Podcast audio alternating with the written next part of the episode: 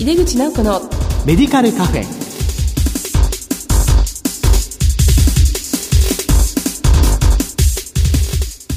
こんばんは。帝京平成大学薬学部の井出口直子です。井出口直子のメディカルカフェ。この番組は医療を取り巻く人々が集い語らい情報発信をする場です。今月の特集テーマは医療政策と薬剤師です前回は医療政策と病院薬剤師の役割と題してお送りしました。今回はチーム医療における薬剤師の役割などをゲストにお聞きしたいと思います。お楽しみに。井出口直子のメディカルカフェ。この番組は武田手羽の提供でお送りします。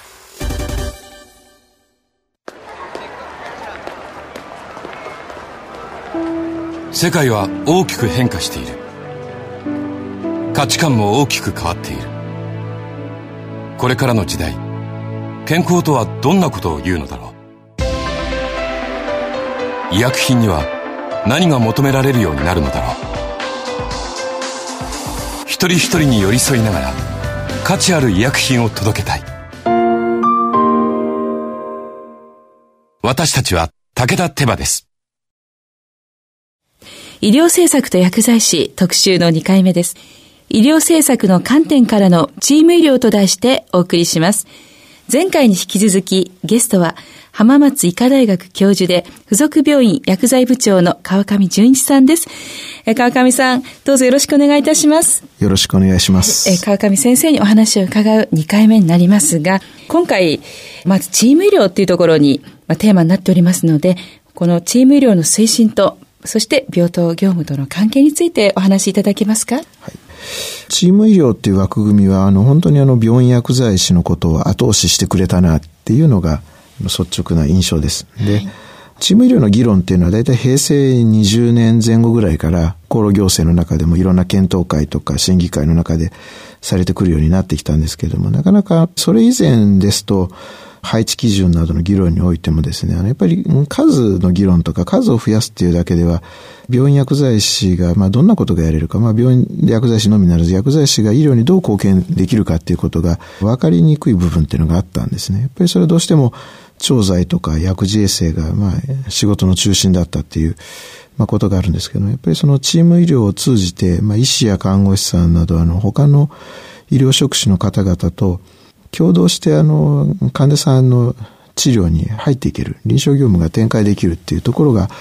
ぱり大きいんじゃないかなと言います。で、歴史的な経緯でお話ししますと、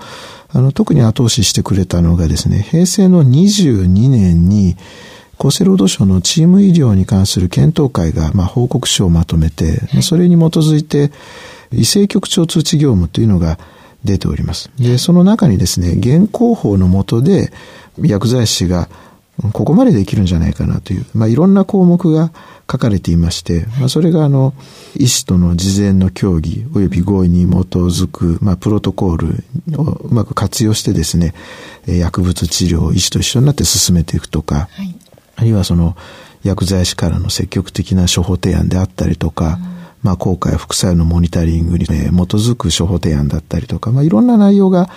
書かれていたんですね。まあそういったことが臨床業務を前に進めていく、まあ、きっかけになったのかなと思います。病院薬剤師会の方でも、異性局長通知業務に関するですね、あの、解釈と、まあ、実践的な事例集というのを会でも取りまとめまして、あの、会を挙げて、この異性局長通知業務を推進しようというふうにしていきました。で、その背景はですね、ちょうど同じタイミングで、病棟薬剤業務実施加算のちょうど親切に関わる議論をしておりました。あの、それまでは病棟での主に患者さんに対する服薬指導、すなわちあの、もう組み立てられた処方に基づいて薬物治療を実行していくとか、あるいはその薬物治療の内容を患者さんに説明していくという、まあ、その、薬剤管理指導に関する評価はあったんですけれども、むしろですね、そういったあの医師と一緒になって、これからの薬物治療を組み立てていくとか、処方提案していくとか、まあそういったような業務っていうのは診療報酬上の評価もなかったんですね。ですから、まあ異性局長通知業務などを、まあ前に進めるためには、やっぱり今までの薬剤管理指導とは違った形での、まあ、評価というのも必要だろうということで、まあそういったあの、医政局長通知業務に代表される臨床業務の推進と、また診療報酬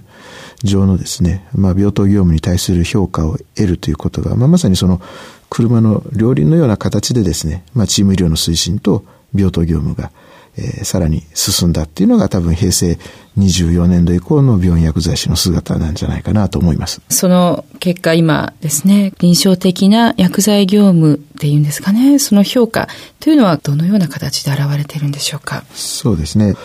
病棟薬剤業務実施加算の中にはですね、あの、算定要件っていうのがあるんですけれども、はい、まあその多くはですね、かなりあの、医薬品情報管理とか、医師への処方に対して、まあ、情報提供したり立案していったり、あるいはその治療を開始する前に、例えば内服薬と注射薬の相互作用を確認したり、ハイリスク薬であれば患者さんに説明したり、またそういった薬剤の投与量をチェックしたりとかっていう、臨床的な場面で薬物治療を始めていく、開始していく、まあ、そこを医師と一緒に行うっていうようなものが、随分書き込まれています。で、それと同時にですね、異性局長通知業務も努力規定のような形で書かれています。で、あの、こういった業務を、まあ、進めていく中でですね、本当に自分たちが求められているところでは、その求められている業務に対して、まあ、責任を果たすといいますか、まあ、場面が必ずしも病棟でなくっても、例えば中央診療部門であればオペ室であったりとか、あるいは外来であったりとか、あるいはその様々な医療連携の場面であったりとか、必要な場面場面で、あの臨床的な業務を行っていったり、それからまあ部署横断的な臨床業務、チーム医療という観点では、感染対策 ICT であったり栄養サポートチーム栄養管理であれば NST などですね、本当にあのいろんな場面場面で必要なチーム医療に関わってその臨床業務で治療上の成果を上げていくっていう、まあ、そういったことにあのすごく前向きに関わっていけるようになった、まあ、そういったことがですね本当に自分たちにとってはありがたいなと思っていますね。はい、まあ、本当に様々な場面で、まあ、いろんな職種とうん。まあ、タッグを組みながら薬剤師が活躍するところが本当に増えて、またそれが、まあ、評価されるようになってきたということだと思いますが、さてですね、今度はまた次の診療報酬改定に向けての、まあ、見通しでありますとか、お取り組みについて教えていただけますか、はい、わかりました。あの、だからちょっと気が早い話で、あの、今から、あの、ねまあ、具体的に何がっていうのは、ちょっと申し上げにくいんですけれども、えー大きな観点としてやっぱり二つあると思うんです。一つは、やっぱりその社会保障、特に医療にかかる財政影響っていうのも大きなものですし、あのまあそういった意味であの財政との調和っていうのは、まあ多分次の診療報酬改定ではまあ無視できない観点かと思います。で、二つ目の観点はですね、やっぱりその地域包括ケアシステムっていうところが重要になってくるかなと思います。で、具体的にはあの30年度というのは、2年に一度の診療報酬改定と3年に一度の介護報酬の、まあ、ダブル改定の年であるとともに、現在の医療計画と介護計画がちょうど最終年度を迎えて30年度から新たなまあ、計画というのが立ち上がっていきます。ですから、日本の国全体としてはですね、段階の世代の方々が75歳以上の長寿を迎えるのが、まあ、平成の37年、2025年問題などと、まあ、言われることもありますけれども、37年なので、まあ、その時に地域包括ケアシステムが完成してなければいけない。まあ、そのための大きな節目に30年度の改定がやってくるんじゃないかなと言います。ですから、一部はその次の30年からの第7次の医療計画などに反映されていくような施策もあると思いますし、それから30年度のまあ、診療報酬改定の中で、まあ、診療報酬上の評価によって政策誘導をしていくような、まあ、そういったようなものもあるんじゃないかなと思います。はい、ありがとうございます。まあそこで、このまあ薬剤師という職種がですね、より認められてやっていくためにですね、これ今の薬剤師、まあ、こういう病院薬剤師、まあ、あるいはその薬局薬剤師がちょっと頑張ってほしいなと思うところはどんなところですか？そうですね。あの、先ほども申し上げましたけど、やっぱりその地域包括ケアシステム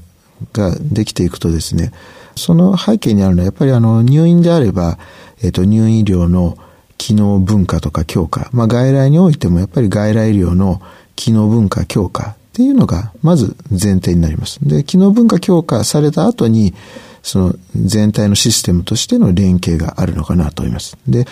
入院に関して言うと、やっぱり高度急性期や急性期の病院っていうのは、あの、本当の意味で高度急性期や急性期に必要な患者さんを見ていくという機能に特化していくことになろうかなと思いますし、それから回復期や慢性期に行くとですね、期待されている役割をきちんと担うとともに、それ以降の外来医療であるとか、在宅への移行を進めていくっていうことが重要になるかなと思います。なので、例えばその薬剤師の処方提案一つとってもですね、はい、例えば高度急性期とか急性期の処方提案と、回復期慢性期における処方提案ってガラッと変わってくると思うんですね。例えば、えー、本当に高度急性期であれば、あの、もう命を守るような治療しなきゃいけないので、別に薬の数を減らすことが直接の目的ではなくて、本当に必要な薬をどんどん、えー、高密度な医療っていうのを提供していかなければいけませんし、場合によっては、あの、副作用がもう必発のようなお薬であっても、その副作用をモニタリングしながら使っていく。で、むしろやっぱりその後方に行けば行くほどですね、薬剤数を減らしたり、あるいは注射、えー、薬よりは内服薬であるとか、うんあるいはその同程度の薬効であればむしろ副作用が少ないというような副作用が起こりますとまた外来移行した患者さんが入院に戻ってくるので、まあそういったようなやっぱり処方を提案していくとか、いうようなことが大事になろうかなと思います。で、外来の機能文化に関していくと、外来も200床以下の中小規模の病院とか診療所というのは、本当にあの患者さんの日々の生活習慣病や認知症などを中心に、まあ、日々の診療を支えていくような外来医療っていうのが求められると思うし、500床以上の大きな病院とか、あるいは専門外来を主として行っているような、まあ、大病院とか特定機能病院などにおいてはですね、むしろあの、障害を受けた患者さんを、えー、紹介を受けた内容の検査であったり医療を提供して、またそれを地域の医療機関に逆紹介してお返しするっていう機能を持ってくると思うので、やっぱり外来医療の関わり方、あるいは薬局の先生方であればそういった医療機関から受ける処方箋の内容とか患者さんに指導する内容っていうのも変わっていくと思うので、はい、まずその入院医療、外来医療が機能分化していく、その役割をきちんと担うってことが、まず大事なんじゃないかなと思います。で、その先に連携があると思います。まあ、そういった中では本当に今まで以上に患者さんを外来や在宅に戻すというところに注力していくような、まあ、そんなふうに薬剤業務も変わっていくんじゃないかなと思いますね。なるほど。まずはもう自分の、まあ、ポジションをしっかりと強化してくださいと。その上で連携があるし、まあ、専門性を高めるだけではなくて、まあ、時代や環境の変化にもちゃんと柔軟に対応できるようにしてほしいということですよね。えー、思います。ありがとうございます。あの、先生がいらっしゃいます浜松医科大学、まあ、附属病院の薬剤部の特徴など教えていただけてもよろしいですか？そうですね。あの、たまたま自分赴任したのが、まあ、10年半ぐらい前なんですけれども、はい、仲間の職員たちとですね、自分たちが活躍できて、まあ、結果的にはあの、病院のためにも、まあ、患者さんや地域の住民の皆さんにも、まあ、貢献できる。まあ、そして大学病院らしい病院を作っていきたいな、まあ、夢の持てる理想的な病院を作りたいな、というふうに思ってきました。で、まあ、具体的には、あの、大学病院ですので、当然日々のあの診療業務というのは大事なんですけれども、それに加えて、えー、まあ、教育とか研究も、まあ、きっちりやりたいな、というふうに思ってきました。で、また、あの、職員たちが、あの、入職して、で、あの、伸びていって、もちろんその自分の施設の中でキャリアアップしていく人もいるでしょうし、まあ、例えば他の医療機関であったり、また大学であったり、あるいはご家族の転居に伴って、まあ、住居変わっていく。まあ、いろんなパターンが職員においても、まあ、人生設計の中であると思うんですけれども、まあ、あの、いろんなところでやっぱりみんなが活躍できる、そんな薬剤師を育成していきたいなというような思いもありました。で、具体的には、あの、必ず全職員には、調剤とか製剤とか、まあもちろんあの、医薬品管理や DIS なども含めてですけれども、あの、必ず部内業務はやってもらうとともにですね、まあ原則として部長とか副部長の管理職以外はですね、臨床業務ですね、病棟業務をやってもらおうと思っています。ですから、効率だけを考えると、まあ病棟オンリーの薬剤師がいたり、あるいは調剤オンリーの薬剤師がいたりというようなまあ、医療機関さん、まあ、大学病院なども、あの、あるかと思うんですけども、まあ、うちの場合は、あの、必ず全員が部内業務もやってますし、要するに薬のこともわかるし、それから、まあ、患者さんのもとに行ったり、あるいは診療科の先生のところに行って、カンファ開始に一緒になって参加したり、患者さんのところにもお話しに行く。まあそんなやり方をしています。で、それに加えて、えー、臨床業務であったりとか、業務研究であったりとか、何らかの形でですね、全員に研究にも少しかかってもらうように、まあそんな風に、まあ部内運営は進めていっています。はい。例えば、あの、同じ調剤をするにしても、やっぱり処方されている先生方のところやっぱり普段から出向いていってたり、あるいは患者さんのそばに行ってたりすると、処方監査するにしても、あるいは調剤するにしても、普段調剤室の中だけにいるのとは当然違った視点もまあ持てると思いますし、うんすね、なぜこの検査書を見なきゃいけないのかな、あるいは薬歴を見ながら調剤しなきゃいけないのかなっていうことへの理解も深まると思います。で、また一方であの、病棟へ行ってもですね、やっぱり薬剤師に寄せられる質問というと、やっぱりあの薬に関する質問であったりとか、それぞれの先生方から見ると、ご専門領域のもっと詳しい話であったり、あるいは先生方の逆に全く専門以外の、まあ、ベーシックな、あの、薬の取り扱いのことであったりとか、やっぱりいろんなことを幅広に聞かれることが多いかと思うんですね。また、あの、看護師の方からも薬の取り扱いであったり、情報であったり、また、その、制限等があるんであれば、その理由を聞かれたりとか、まあ、いろんなことがあると言います。まあ、そういった時に、やっぱり普段から薬のことに携わってるっていうのは、やっぱり薬剤師の強みにもなろうかと思いますので、はい、まあ、研究の視点っていうんですかね、自分たちで普段から、えー、論文を読んだり、研究をしたり、それから何もやっぱり論文を自分で書いてみるってすごく大事だと思うんですね。やっぱり自分が論文を書いたことがある人っていうのは、やっぱり論文を読むポイントも、あるいはその論文に書かれている内容を医師の先生方に伝えるにも、一段深い理解を持って、まあそういった臨床薬剤業務にも向かっていけるかと思いますので、職員教育の観点からもですね、まあ、研究も含めて、まあ、いろんなことをさせるようにはしているというのが実情です。はい、ありがとうございます。こう、若い薬剤師に何かこうメッセージ、あるいは薬学生に対しての何か、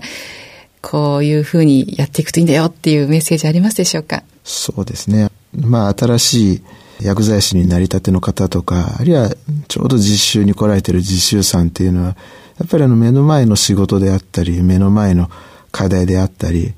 あるいはこう、従来からやってるそこの、えー、業務のやり方に乗って、まずはスタートするっていう。まあ、それはあの、どの職場でどんな職種であっても、まあ、当然のことなんですけど、ただ、あの、そこだけでとどまってしまうと、なかなか、えー、薬剤師としても薬学専門家としても、また、職業人としても成長していけないと思うので、例えばその自分たちが今行っている仕事であったり、まあ、関わっていることであれば、その後のプロセスであったりとか、まあ、その先に何があるのかとか、うん、あるいは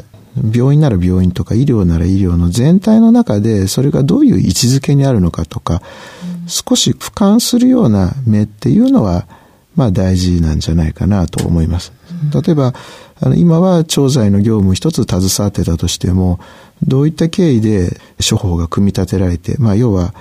よく処方箋から病態を類推するっていうような話がありまして、まあそれはあの処方監査をしていく薬剤師の技能としては決して無駄ではないと思うんですけれども、やっぱり薬物治療の流れからすると処方箋から患者さんの病態を類推するっていうのは少し逆の流れでして、やっぱ本来患者さんの病気があって、治療上の目標があって、その目標を達成するための手段の一つが、まあ、薬物治療なので、そうすると、まあ、処方された段階で、まあ、当然、あの、薬の使用目標であったり目的がありますので、やっぱりそれを理解しようというようになってくると思いますし、調剤しても、まあ、それをまたお使いになる患者さんであったりとか、あるいはお薬を投薬してお渡しして終わりっていうんじゃなくて、その後の治療効果であったり、副作用であったり、まあ、その後の治療経過をモニターして次の処方につなげていくっていうところにも、当然薬学的な管理や薬学的知見に基づく指導っていうのは必要になっていくので、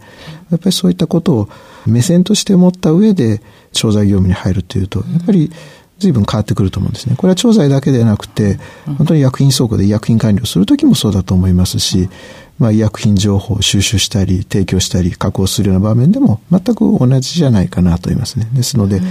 ろんな業務も経験していただきたいなと思いますし、幸い今の実習のカリキュラムですと、まあ、実習生さんにはいろんなことをしていただけるんですけれども、まあ、職員になってもですね、チャンスがあったらいろんな業務にぜひあのトライしていただいて、自分の業務の幅であったり理解を深めていっていただけるといいなと思います。はい、ありがとうございます。貴重な話をたくさん伺えたと思います。というわけで、医療政策と薬剤師特集の2回目、医療政策の観点からのチーム医療と題してお送りしました。ゲストは浜松医科大学教授、付属病院薬剤部長、そして日本病院薬剤師会の副会長、日本薬剤師会常務理事の川上淳一さんでした。川上さん、2回にわたりお忙しいところ本当にどうもありがとうございました。どうもありがとうございました。世界は大きく変化している。価値観も大きく変わっている。これからの時代、健康とはどんなことを言うのだろう。幅広いラインナップで信頼性の高い医薬品をお届けします。一人一人に向き合いながら、どんな時でも健康を咲かせる力を。私たちは武田手羽です。2回にわたり川上先生をゲストにお話を伺いました。幅広いお話でとても勉強になりましたね。次回は12月14日の放送です。お楽しみに。それではまた帝京平成大学の井出口直子でした。